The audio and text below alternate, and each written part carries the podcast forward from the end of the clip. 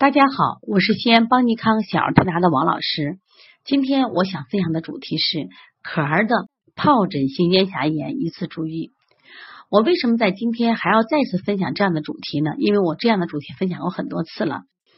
我是再次想跟疱疹性咽峡炎鸣个不平，平个反。其实呢，呃，大家呢见到疱疹性咽峡炎这个病都很恐慌，不管我们的幼儿园还是我们家长，都是对这个病的。呃，真的是缺乏一个正确的认识。实际上，疱疹性咽峡这个病呢不重，它是一个自愈病，也就是说不治而愈的病，一边病的周期在三到五天。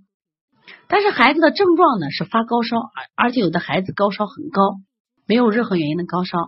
可儿来的时候呢，是爸爸用个很厚的衣服包着，说孩子还有腹痛症状。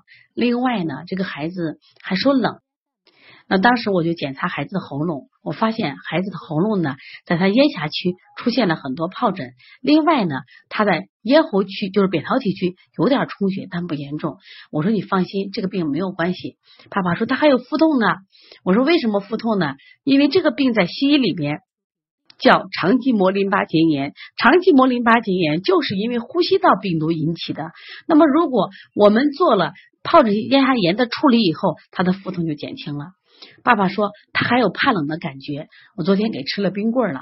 我说你看吃了冰棍以后，寒入里它会引起这个寒冷的感觉。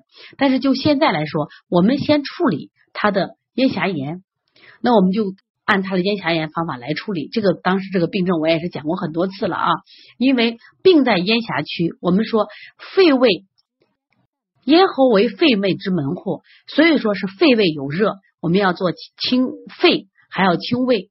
另外，我也讲过，凡是猪痒疮痛起疱疹这样的病，都是跟心有关系。再加上清心经，滋阴清热，再加上清胃、清肺、清心、清大小肠。